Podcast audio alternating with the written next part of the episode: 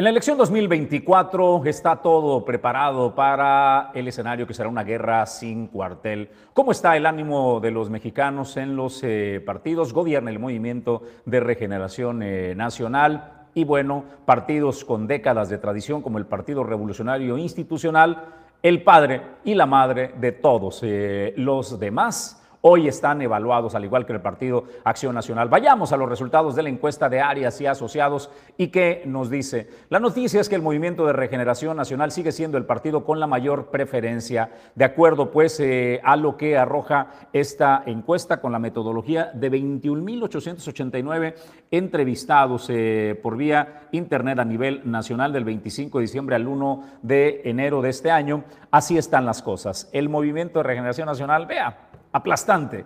48.9% en el ánimo de los mexicanos. Le sigue el Partido Acción Nacional como segunda fuerza de intención con el 17.4%. El Partido Revolucionario Institucional tiene el 7.4% y los nuevos los nuevos, el Movimiento Ciudadano con el 4.9%, eh, muy de cerca el Partido del Trabajo, increíble el Partido del Trabajo con el 3.1%, por arriba del Partido Verde Ecologista, que tiene por mitad la intención del Partido del Trabajo, tiene 1.5%, y el Partido del Sol Azteca está pues eh, cada vez perdiendo más adeptos con el 1.2%. El 15.16% de los mexicanos es decir, el doble de la preferencia que tiene el PRI no tiene preferencia por ningún partido, Julio César González. Y cuando decimos que hay una relación amor-odio con el movimiento de regeneración nacional es porque sí es cierto, es el partido de mayor intención de voto, pero Julio César González, ¿cuál es la noticia mala para ellos? Bueno, pues llama la atención Jesús y en contraste la información, si bien ha sido uno de los partidos eh, pues que la gente ha demostrado su respaldo y que su preferencia al movimiento de regeneración nacional, llama también la atención Jesús cuando se les pregunta sobre cuáles han sido los peores, cuáles considera la población que son los peores partidos en nuestro país. Bueno, pues llama la atención este, Jesús que es, es el revolucionario institucional en primer lugar con 34.2% de los votantes y llama la atención cómo pasa Morena, como tú lo comentabas, del amor al odio, con el 30.3% de rechazo como el peor partido en nuestro país. Abajito, abajo apenas del revolucionario institucional, incluso muy por encima, muy por encima del Partido Acción Nacional, el Partido Verde Ecologista de México, quien por cierto va en alianza con el Partido de Morena, Movimiento Ciudadano y Partido de la Revolución Democrática y Partido del Trabajo. Llama la atención, Jesús, que son partidos que durante tantos años eh, que han estado al frente del país, el PRI, el PAN, pero también de muchos estados y municipios como lo que es el Partido Verde Ecologista de México, Movimiento Ciudadano, el propio Partido de la Revolución Democrática pues parece que Morena en tiempo récord los alcanzó Jesús y en el desprestigio, en el rechazo, en la evaluación como uno de los peores partidos, pues en cabeza ya, ya les ganó la carrera al menos el movimiento de regeneración nacional, pero llama mucho la atención el contraste de opinión y de, opinión y preferencias de la población. Sí reconocen que el partido de movimiento de regeneración nacional es, es el peor visto, uno de los peores vistos, apenas por debajo del, del, del PRI, pero también cuenta con la mayor aceptación de la población. Es por eso que decimos que la relación amor-odio con el movimiento de regeneración nacional es el título de nuestro tema editorial de esta eh, mañana. Sea cual sea tu preferencia, lo importante es que en esta elección del 2024 ejerzas tu derecho al voto. Marca muchísimo siempre la diferencia la cantidad de personas que salen a votar. Hasta allí el comentario editorial de esta mañana. Y vamos nosotros a más noticias, Julio César González. Vamos a más información y es que la Unidad Estatal de Protección Civil emite un comunicado, un atento llamado a toda la población porque este fin de semana se reportó eh, pues el robo de una unidad de tres y media toneladas que transportaba pues eh, material peligroso. La alerta está para los estados de Michoacán, eh, Guanajuato, Querétaro, Estado de México, Guerrero, Colima y Jalisco por el robo de eh, dos botellas de aluminio de 25 kilogramos cada una. Esto con Belcorín, que es dicarbonato de dimetilo, una sustancia inolora y altamente tóxica que puede poner en riesgo la vida y la salud de las personas en caso de inhalarse o incluso de ingerirse. La alerta es para todos esos estados en la República Mexicana. Un dato nada más. El Belcorín es utilizado, ¿sabe en dónde está el Belcorín que es altamente tóxico? Es para la conservación de refrescos. Se utiliza para la conservación de refrescos que bebemos, para que usted tenga en consideración la próxima vez eh, que tome refrescos. ¿Qué produce el belcorín si es inhalado? Es el riesgo pues de convertirse en gas produce desprendimiento de eh, retina, puede provocar incluso la muerte por inhalación eh, para intoxicación y problemas agudos respiratorios, para que por favor lo tenga en consideración. Vamos una vez más a la imagen, eh, Hugo, si eres tan amable. Colima está entre los estados de alerta para que si usted por favor ubica este envase, alguno de estos envases, no los tome y llamar de inmediato al 911 para que eh, por favor lo considere. Son al menos eh, cuatro entidades que están en eh, alerta. Nuestro vecino Michoacán está Guanajuato, Querétaro, el Estado de México, Guerrero, Colima y Jalisco. Considérelo por favor esta alerta que es emitida. Vamos a más eh, información y noticias esta mañana para presentarle en Origen 360 una muy buena noticia para los universitarios y no solo para ellos. Eh, me parece que la Universidad de Colima ha sido generosa en muchas ocasiones y permite que sus instalaciones deportivas sean utilizadas no solo por los universitarios, sino también por los colimenses. Reinauguró, reinauguró este sábado la pista de atletismo en el Estadio Olímpico Universitario. Hay una inversión del orden de 7 millones de pesos que provienen de recursos federales estatales eh, para poder rehabilitar pues estos espacios físicos. Buena noticia para el deporte.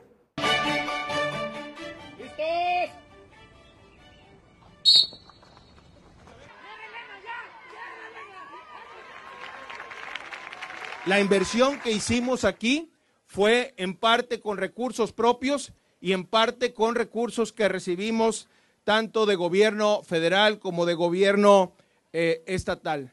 Déjenme darles el dato porque es muy importante, insisto, es un acto de transparencia y de rendición de cuentas.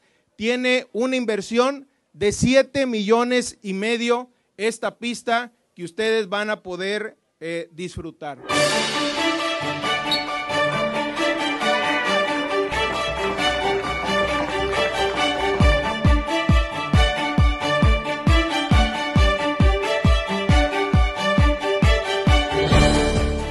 Quiero decirles que por principio de cuentas es para la comunidad universitaria, pero también es para la sociedad colimense. Queremos que nos ayuden a venir, que nos ayuden a difundir la pista y que estén aquí en la Universidad de Colima. Siempre hemos dicho que en educación y deporte no hay gasto, hay inversión. Y creo que esta ha sido una muy buena inversión. Felicidades a toda la comunidad universitaria, al pueblo de Colima, al rector, a todo el equipo docente, administrativo, académico de esta Universidad de Colima. Gracias por brindarle a la población este espacio, rehabilitarlo y ponerlo nuevamente al servicio de las y los deportistas.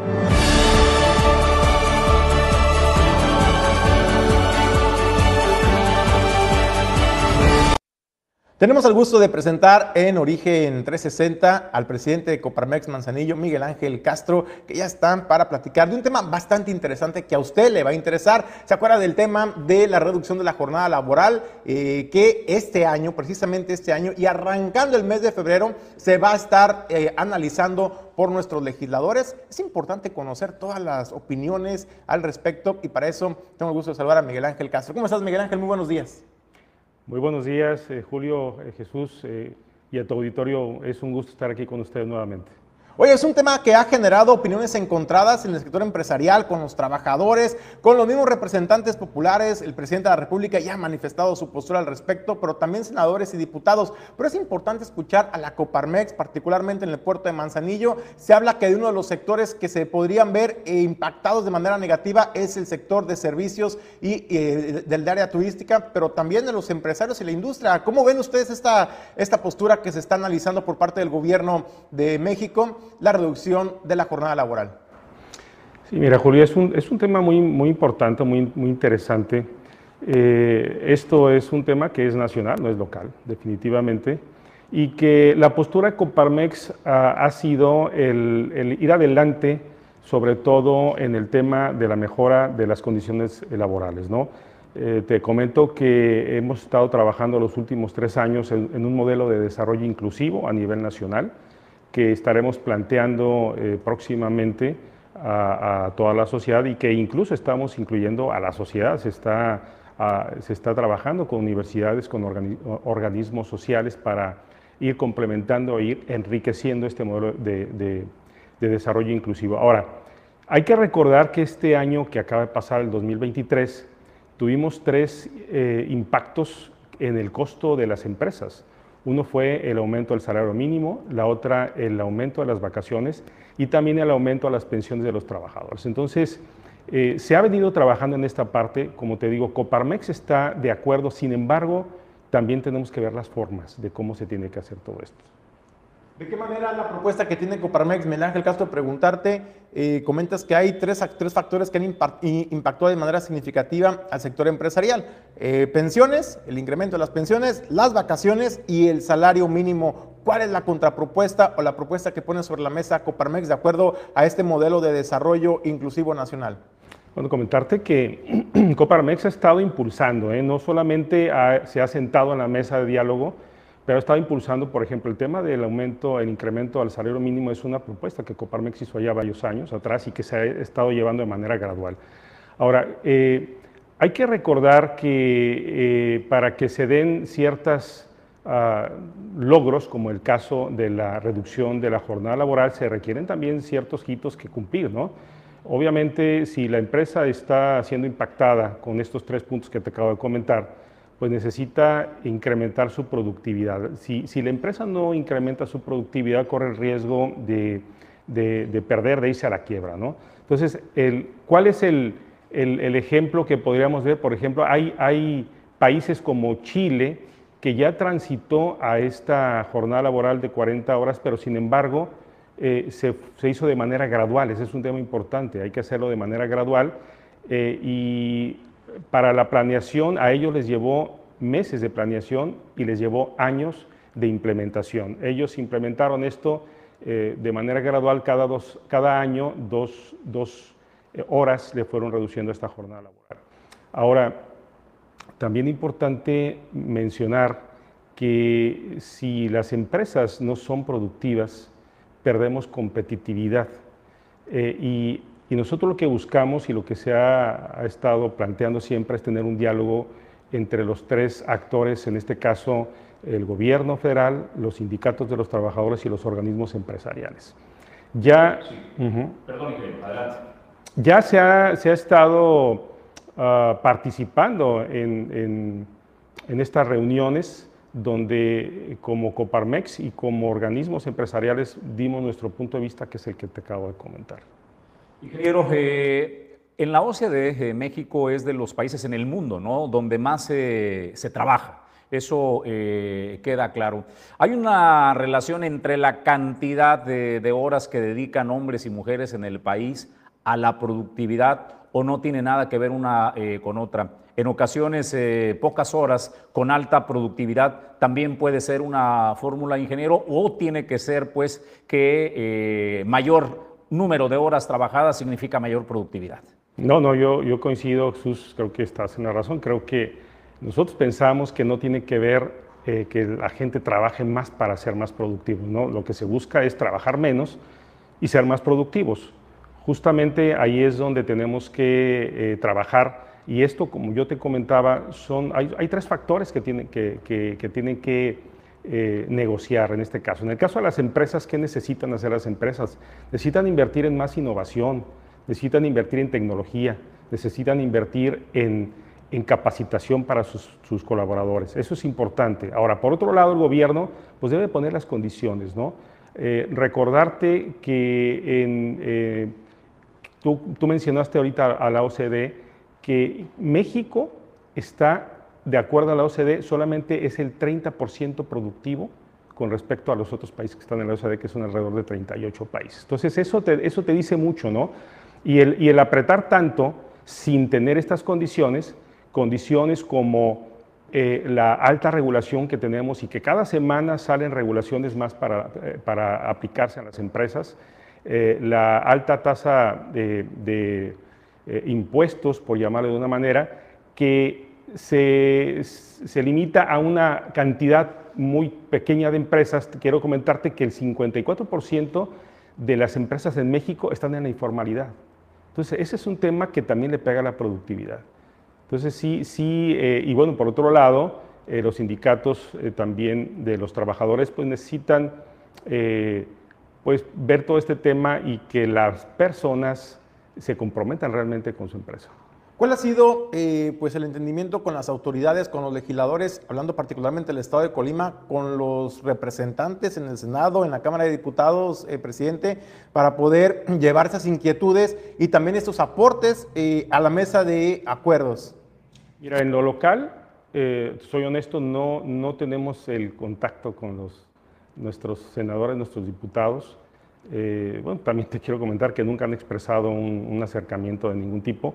Sí se ve a nivel nacional, definitivamente, eh, Coparmex en lo nacional sí hay una gestión incluso directa a nuestro presidente José Medina Mora, eh, pero en lo local no, no traemos ahorita eh, un acercamiento con nuestros legisladores.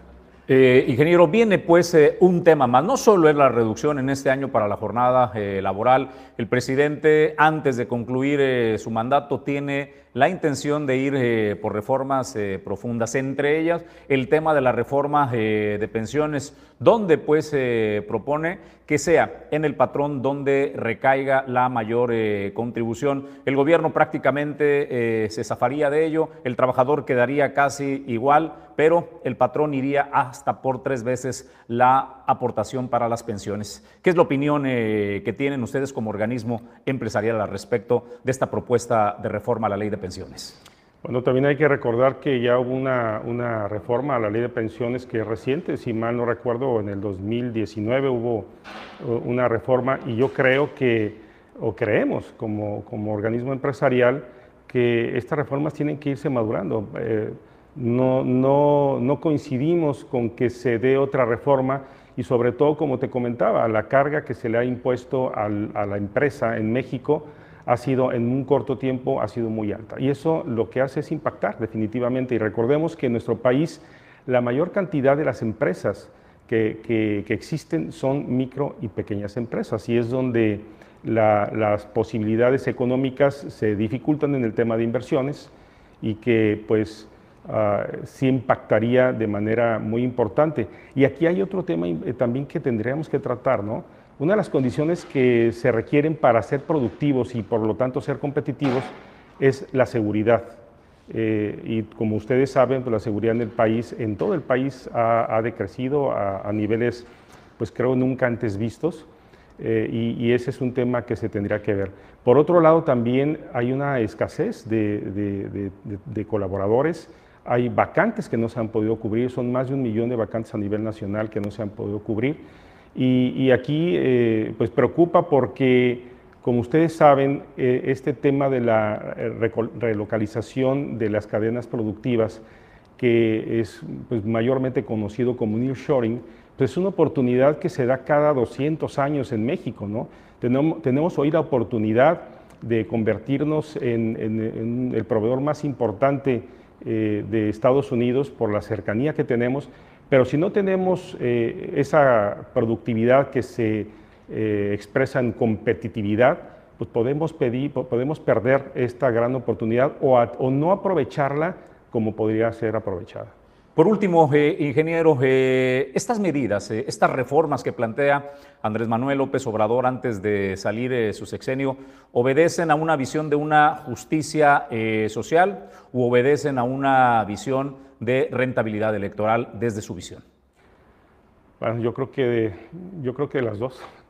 Pero, pero sí, definitivamente creo que ahorita sobre todo es un tema de rentabilidad electoral eh, no es momento, como te comentaba desde un principio, sabemos que estos temas tienen que ser graduales y, bueno, consideramos que somos respetuosos pues de, lo que el gobierno hace, sin embargo, pues sí consideramos que se tiene que tratar de manera diferente y no, no politizar, eh, como tú lo comentas, eh, comentándolo como una cuestión electoral. Presidente, pues agradecerte la oportunidad de platicar esta mañana en Origen 360. ¿Algo que quieras agregar al auditorio? Bueno, solamente recordarles que vienen, eh, eh, México tiene una tarea muy importante este año y que es eh, que su democracia se fortalezca. Invitar a todos los ciudadanos de, de Manzanilla, a todos tus radioescuchas, que todavía es tiempo de ir y sacar su credencial para votar. Eh, invitarlos a que voten, voten por quienes ustedes consideren que es el, el indicado, pero vayan y ejerzan su voto. Ese sería el mensaje que desde Coparmex estamos dando. Gracias al ingeniero Miguel Ángel Castro. Él es el presidente de la Coparmex en el puerto comercial número uno de México, el puerto de Manzanillo. Después de la pausa estaremos con más noticias y la regidora del Partido Revolucionario Institucional, Sara Valdovinos, está de regreso para darle una noticia. ¿Se acuerda de las autoridades eh, auxiliares que fueron eh, canceladas por el gobierno de Griselda Martínez y que fungían como un enlace entre las colonias, las comunidades eh, con la alcaldía? Bueno, pues están, están de regreso y podrán ser de nueva cuenta votadas. Vamos a conversar de eso y más en instantes. Esta es la información desde todos los ángulos. Grupo Logístico de la Cuenca del Pacífico tiene más de 20 años agregando valor a tu logística, con la suma de servicios integrados de transporte, almacenaje y logística. Con Ya Logistics, Transportes Manzanillo y Alman. Porque el mundo no se detiene, nosotros tampoco. Somos Grupo Logístico de la Cuenca del Pacífico. Hace 22 años, sentamos las bases de una de las empresas más importantes de la logística en México, Cima Group, con presencia en los principales puertos del país, líderes en el manejo de vacíos, punto de inspección fuera del puerto, RFE, flete marítimo, transporte terrestre y más. Cima Group, 22 años simplificando el comercio mundial.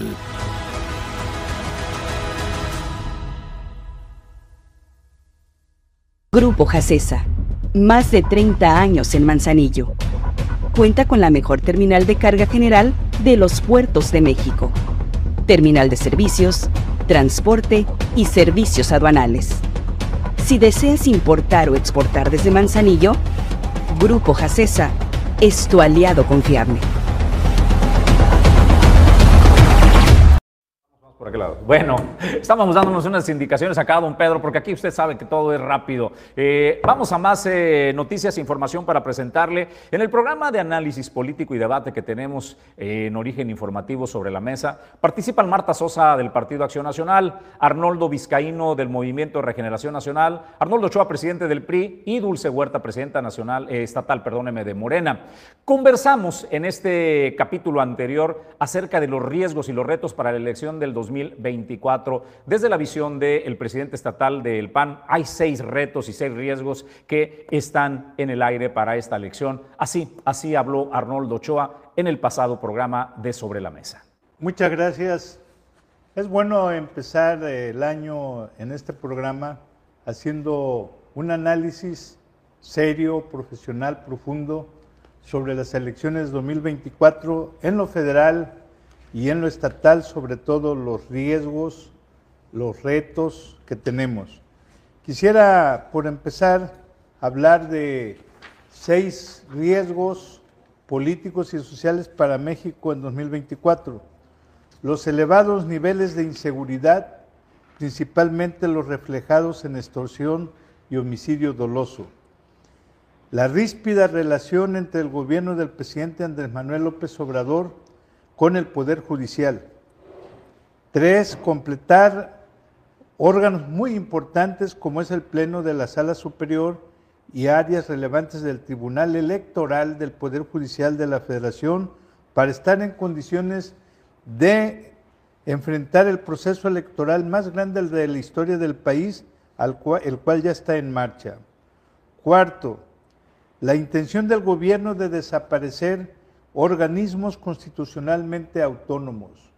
Esto es lo del famoso Plan C. La necesidad de mejorar los servicios de salud, principalmente los dedicados a atender a los mexicanos que no cuentan con seguridad social. Sexto, la posibilidad de padecer las consecuencias de cambio climático en forma de desastres relacionados con sequías, entradas de huracanes, etcétera.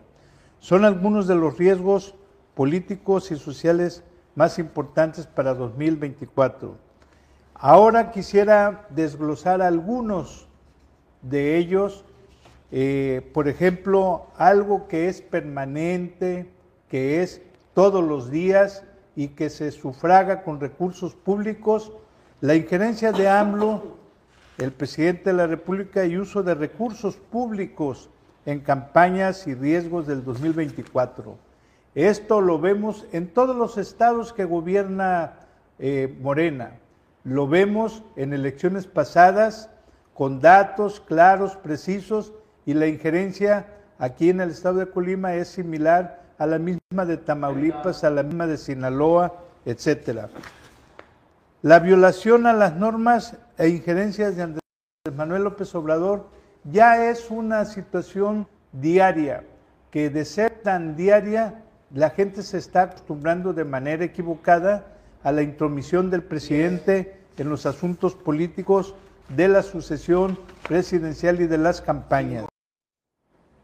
Bueno, pues en otros temas, ahí, mismo, en este programa de Sobre la Mesa, la contadora Marta Leticia Sosa Gobea del Partido de Acción Nacional cuestionaba sobre el riesgo, sobre la inseguridad que permea en nuestro país en vísperas de las elecciones, donde tan solo en la primera semana, en la primera semana de este año 2024, tres tres eh, funcionarios y tres candidatos. Dime, Jesús. Te voy a interrumpir porque lo que dijo Marta eh, fue que está en riesgo mucho más que la elección. Arnoldo Vizcaíno fue el que dio la respuesta que habló sobre el tema de la inseguridad, ¿no? Y pese, a los cuestionamientos de Marta Cepeda, de Marta, de Marta Leticia Sosa Gobea sobre eh, los asesinatos de los candidatos de políticos del PRI, del PAN, en diversos estados, usted recordará, en Chiapas, también en Guerrero, incluso también Alejandro Moreno hace una semana también señalaba que una diputada fue también amenazada e intimidada. Bueno, sobre este escenario, ¿qué es lo que dice Arnoldo Vizcaíno? Del Movimiento de Regeneración Nacional, pues él señaló que no ve ningún riesgo por la inseguridad en el país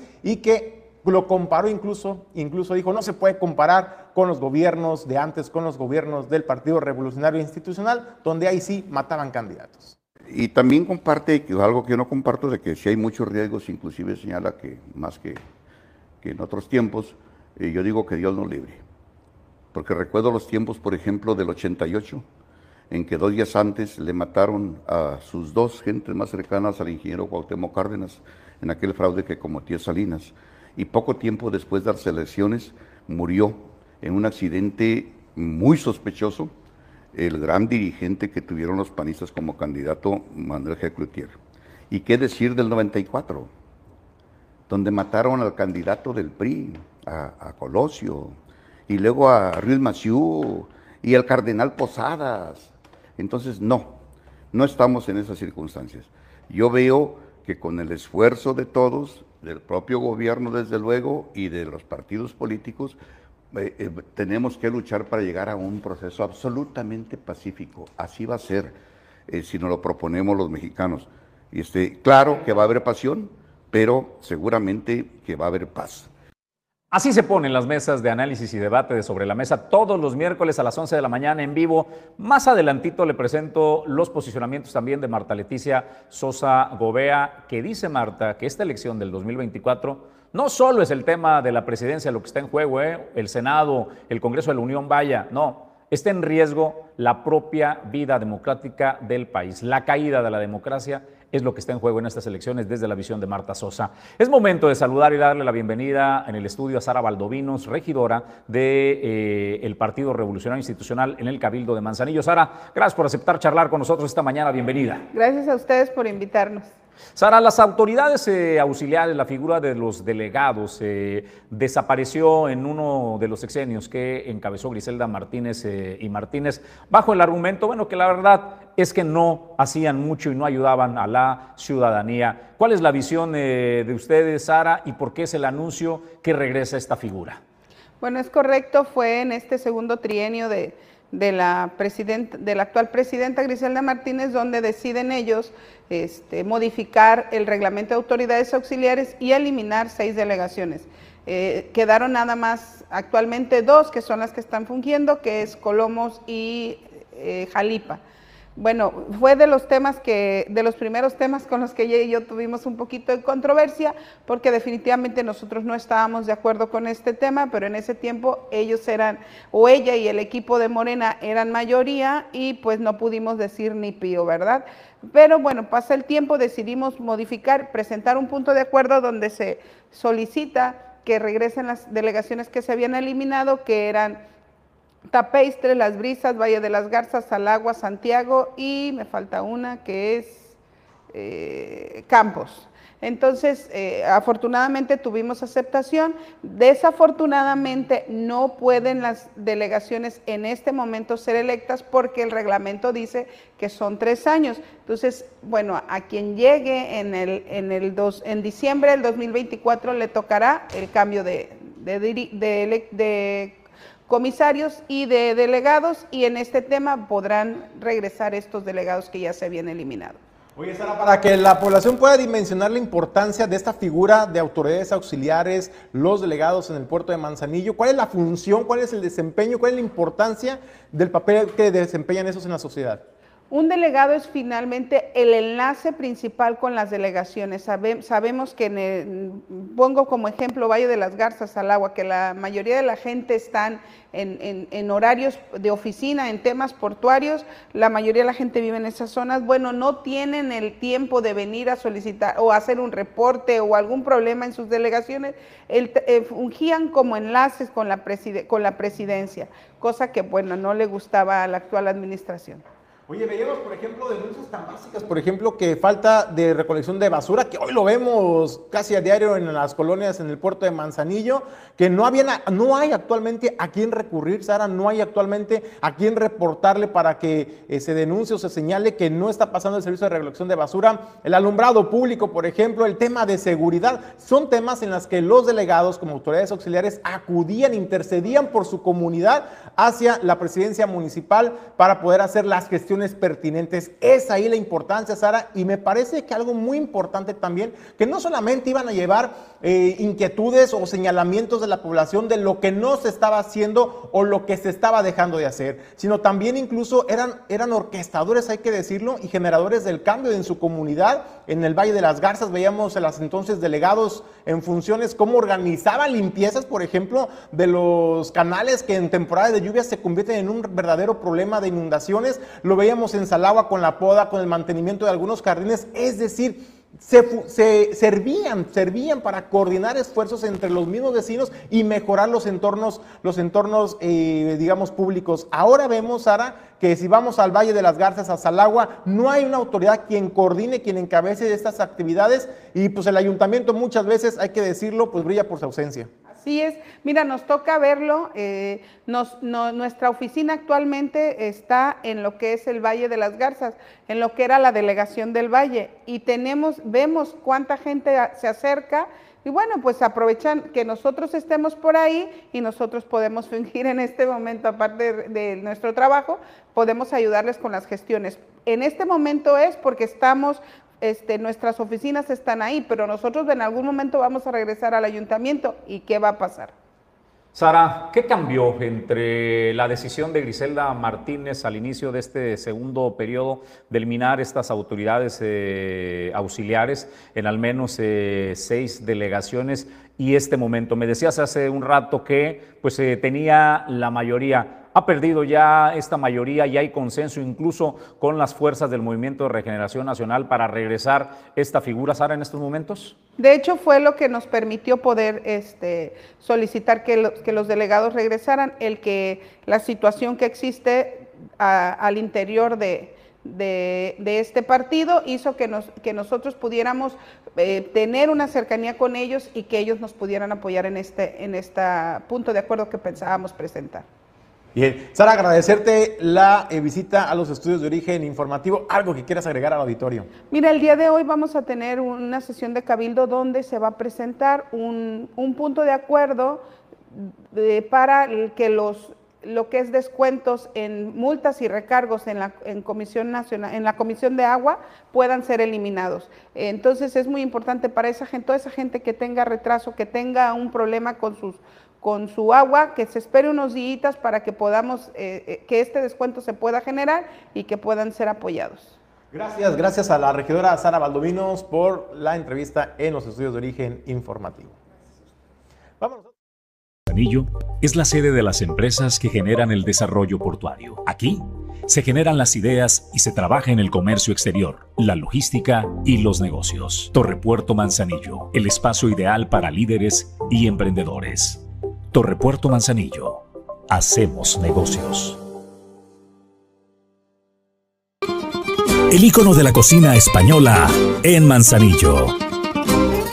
Restaurante El Marinero del Hotel Marbella Ven a disfrutar los mejores platillos con los sabores auténticos de España. Restaurante El Marinero del Hotel Marbella, el ícono de la cocina española.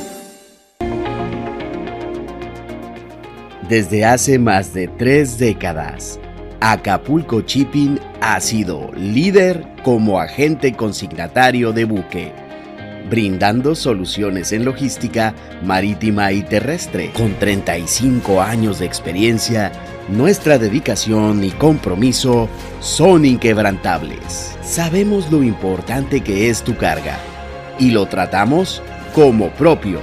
Acapulco Shipping. Tu confianza en nuestros servicios es nuestra fortaleza. Del gobierno del estado de Colima hay buenas noticias para los eh, trabajadores. El fin de año siempre es un reto porque hay que asumir muchísimos eh, compromisos. Mire, les tienen que pagar, por ejemplo, 45 días eh, de sobresueldo y quinquenio, 25 días pues para los trabajadores de confianza. Hay que pagar pues también la canasta básica es el convenio que se tiene. La noticia que da el, eh, secretario de Administración del Gobierno de Colima, Víctor Manuel eh, Torrero Enríquez, es que este 2024 la administración que encabeza la gobernadora morenista Indira Vizcaíno va a cumplir en tiempo y forma el pago de sueldos y salarios y prestaciones a los trabajadores. Haciendo ya los trabajos para la determinación de esta prestación, es una prestación como bien lo señalas, que se llama canasta básica, que muchos le llaman segunda parte del aguinaldo, porque para el personal sindicalizado representa 45 días de sueldo, sobresueldo y quinquenio, que pues se les, se les va a pagar en el mes de enero y que es una prestación pues que se viene, que se tiene establecida ya desde tiempo atrás. Y para el personal de confianza, pues la misma representa 25 días en sueldo, sobresueldo y, y quinquenio. Esta, esta prestación, como bien lo señalan, pues este, permite que la clase trabajadora, la base trabajadora del gobierno del estado, pues pueda afrontar en mejores perspectivas pues lo que son los gastos de enero, aunque también hay que decirlo, afortunadamente estamos ya en otros tiempos donde afortunadamente las cuestas de enero pues ya no representan gasolinazos, ya no representan este, incrementos de inflación, como anteriormente nos tenían muy acostumbrados en otros tiempos, de que enero era siempre un mes muy complicado. Bueno, pues ante el abandono que en la que la administración de la alcaldesa Margarita Moreno en Colima capital tiene las áreas verdes, los espacios públicos, vecinos, vecinos de Lomas de Jardines de las Lomas y Lomas de Circunvalación hacen un llamado a las organizaciones y asociaciones civiles para que les echen la mano y puedan rehabilitar esos espacios verdes. Ni con la gente bien entonces, ni las colonias bonitas este, merecen la limpieza de Margarita Moreno, que es donde se enfoca regularmente, porque ¿qué decimos de las nuevo milenio y de las colonias este, a las orillas de Colima, no? Gustavo Vázquez Montes, por ejemplo, recolección de basura tremendo, o sea, ni con la gente bien les da limpieza. Pues es que a decir, han de tener recursos que ellos lo hagan. Y los vecinos en la, desesperación y en la desmotivación, pues también están buscando quién, quién les eche la mano. Recurrieron a Actuemos Colima ahora, que preside el doctor Memo Villagodínez, para que puedan realizar en las próximas semanas la rehabilitación de este parque lineal y pues de esta manera darle este rescate a este espacio verde, recreativo, para el uso y disfrute de las familias. Bien, como vecino que tengo aquí décadas viviendo en este lugar, me tocó ver eh, cuando la administración de Mario Anguiano Moreno, primero como presidente municipal y después como gobernador, echamos a andar este espacio cultural y recreativo para niños, para discapacitados, para personas adultas y para los vecinos de la zona que vinieron a convivir a este lugar. Entonces, como se deterioró con el paso de las administraciones que le sucedieron, pues ahora queremos con la voluntad y el apoyo del doctor Guillermo Villa, otro gran amigo y entusiasta participante de estas acciones en beneficio de la sociedad y en beneficio de la ciudad, pues ver cómo podemos rescatar esto que no ocupa mucho dinero, ocupa voluntad y ocupa esfuerzo para limpiar, para pintar, para recoger la basura, para ordenar las cosas que están en el ecoparque. En el capítulo 33 eh, de Sobre la Mesa, Marta Sosa, en el debate pues, eh, que sostuvimos para hablar de los riesgos y los retos de la elección 2024, tanto en lo nacional como en lo estatal, Marta Sosa asegura que es una elección donde se va, es mucho más allá de elegir a la presidenta o al presidente de la nación o el Congreso de la Unión. No, es mucho más el riesgo de los mexicanos. Está en riesgo la caída de la democracia. Lo más importante que está en juego el próximo 2 de junio no es nada más relevar en los cargos a diferentes personas. Lo más importante es la democracia, la consolidación de nuestra democracia, una democracia incipiente, una democracia eh, débil, pero que ha venido a partir de los años 90 fortaleciéndose, buscando precisamente que la ciudadanía esté más participativa en las decisiones políticas, en las decisiones de su gobierno. Eso es lo que está en riesgo, es lo que nos debe de preocupar, porque tenemos que decirlo también nosotros con claridad. Si Morena gana, fíjense, va a estar en riesgo el sistema de pesos y contrapesos. ¿Qué quiere decir? Que así como estamos con una división de poderes, ejecutivo, legislativo, judicial, todos ellos tienen que vigilarse, tienen que ser peso y contrapeso unos de otros para que no abusen. Bueno, ya el legislativo está ahorita dominado por el ejecutivo y lo que se quiere es con ese plan C famoso es dominar a la Suprema Corte de Justicia, dominar al Poder Judicial para que haya un sistema presidencial sin control alguno, sin nadie que lo detenga, sin nadie que lo frene en sus arbitrariedades. También se verían reformas para desaparecer órganos que han ido quitándole poder al Poder Ejecutivo, que han ido buscando que se clarifiquen las acciones como son la COFESE para que haya mejor competencia, como son el INAI para que todos tengamos acceso a cualquier información que requiramos de los gobiernos, como es el IFETEL, como es la Comisión Reguladora de Energía, en fin, una serie de órganos que le quitan poder al Ejecutivo para que la sociedad participe en ellos.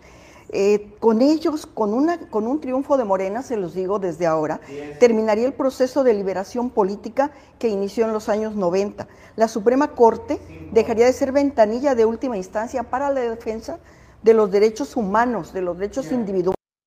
El vocero de la Mesa de Coordinación para la Construcción de la Paz y la Seguridad en el Estado de Colima, Francisco Javier Almazán Torres, informó que se reunieron con las autoridades electorales en la entidad para poner en claro los protocolos en materia de seguridad antes, durante y después del proceso electoral. Hay que recordar que desde ya se están tomando algunas de estas medidas y también eh, sobre los protocolos que habría de activarse en caso de que algún candidato requiera o solicite seguridad.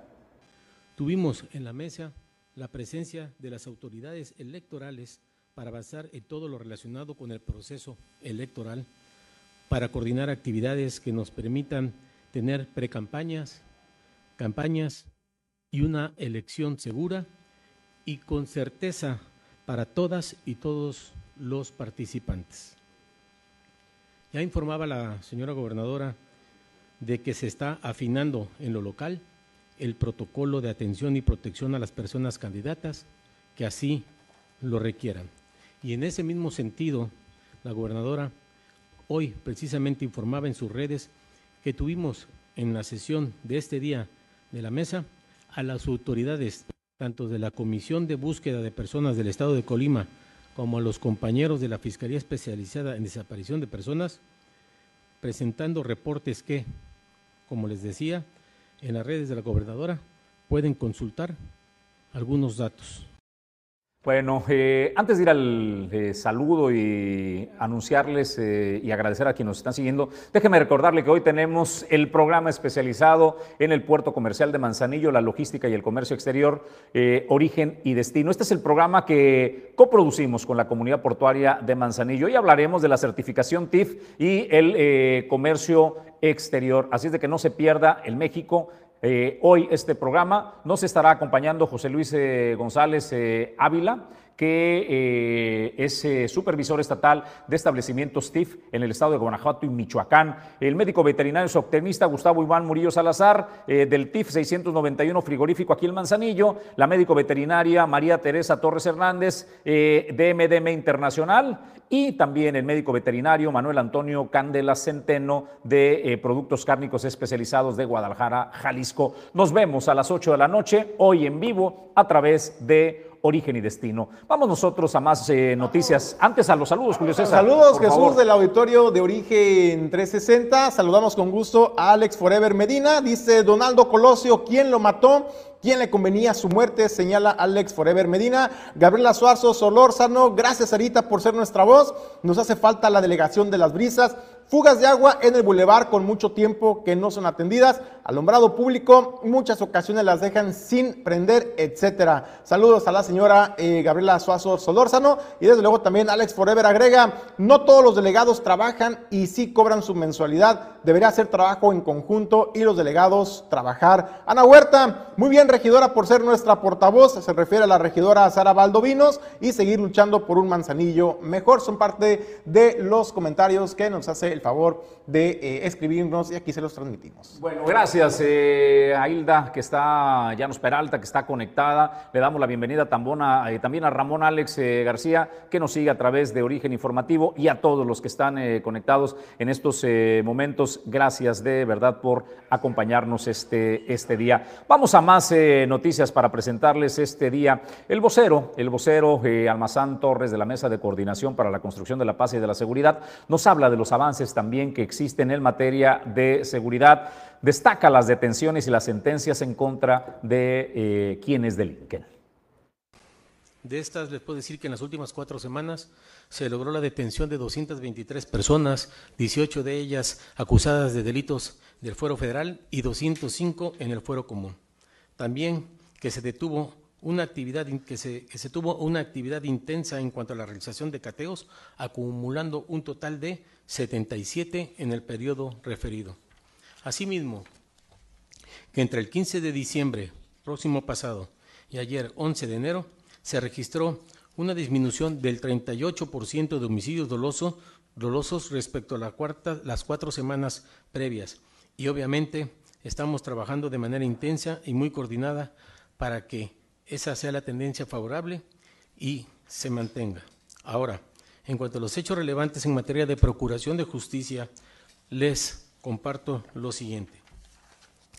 El 13 de diciembre se logró una vinculación a proceso por homicidio calificado de un caso donde el imputado se le acusaba de haberle disparado a la víctima en la ciudad de Tecomán el pasado 5 de diciembre. Ese mismo día obtuvimos una sentencia condenatoria de homicidio calificado para una persona que en el mes de abril de 2019 asesinó a su víctima en el centro de la capital colindante. Con el sueño de conectar el mundo por mar, aire y tierra. Dueño del mar Goodward Group, más de 80 años de ser el operador logístico que te conecta al mundo.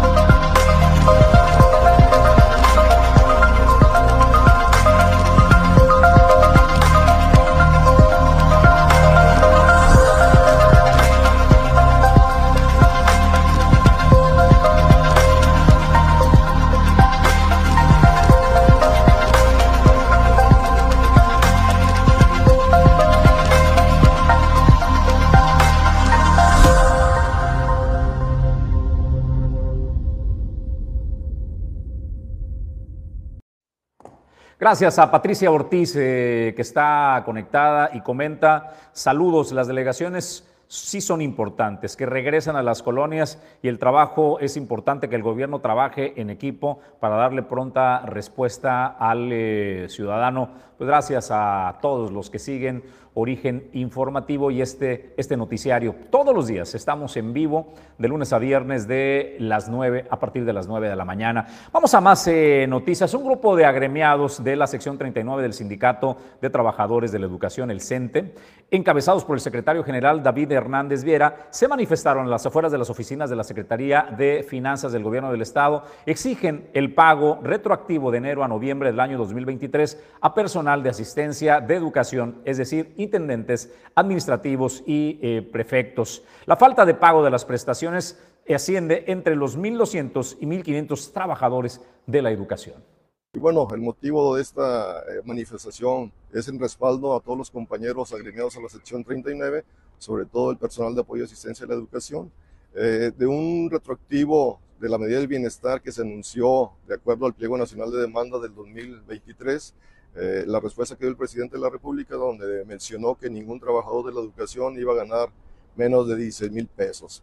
Entonces, en esa, en esa tesitura estamos aquí respaldando a nuestros compañeros agremiados porque ya la federación y hemos eh, investigado en otras secciones estatales, ese recurso ya se les pagó al magisterio estatal también.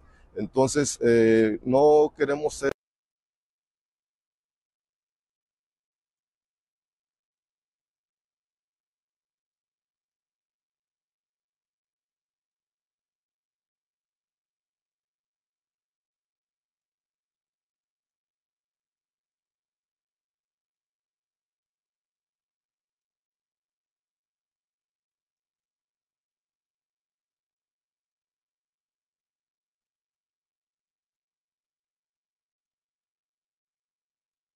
En otros temas, pues buenas, buena información y es que si usted está esperando cuál es la cartelera de los festejos charrotaurinos de Villa de Álvarez, bueno, le espera, ya terminó una cartelera de lujo, fue anunciada este fin de semana por la alcaldesa eh, eh, de Villa de Álvarez, Esther Gutiérrez. Escuchen nada más el talento.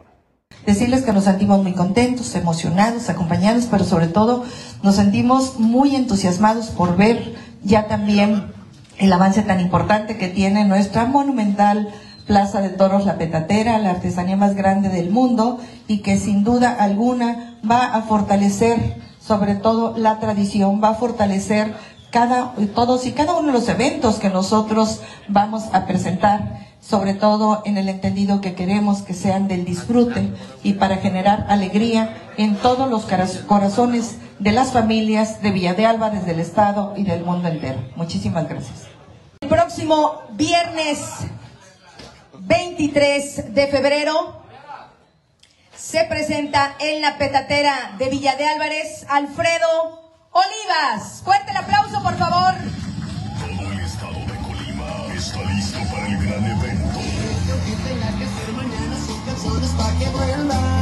La Tuya Producciones presenta Alfredo Olivas. El próximo viernes 22 de marzo, Karim León que no se llegue. Ni plazo que no se cumpla.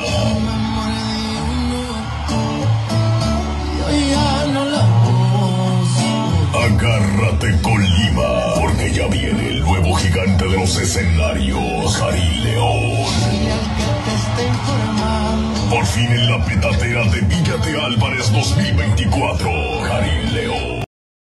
Oiga, ya sabemos quién va a disfrutar como niña en feria, ¿no? En las fiestas. Oye, no, habíamos, no había visto tan emocionada a la alcaldesa Esther Gutiérrez en toda su administración como con, eh, con, el elenco de, la petatera, ¿eh? Yo creo que ni cuando ganó la elección se me hace festejó tanto, andaba brinque, brinque, baile, baile ahí en la presentación de la cartelera, ¿eh? Qué bárbaro. Lo del César al César y es una buena cartelera para celebrar los eh, máximos festejos charro taurinos en Villa de Álvarez. Eh, creo que Karim León sin duda es el cantante de moda, así de que pues quienes puedan y quieran disfrútenlo. Momento de agradecerle el favor de la atención esta mañana en eh, Origen 360, el informativo. Les recuerdo, les recuerdo que hoy nos vemos a las 8 de la noche en Origen y Destino, el programa especializado en el comercio exterior, la logística y el puerto comercial de Manzanillo. Hablaremos de la certificación TIF y el comercio exterior de México. Allí están nuestros panelistas, como siempre, especialistas en la materia. Este es un programa de la comunidad portuaria de Manzanillo. Julio César González, momento de despedirnos. Gracias por acompañarnos en este recorrido informativo. Mañana los esperamos con más temas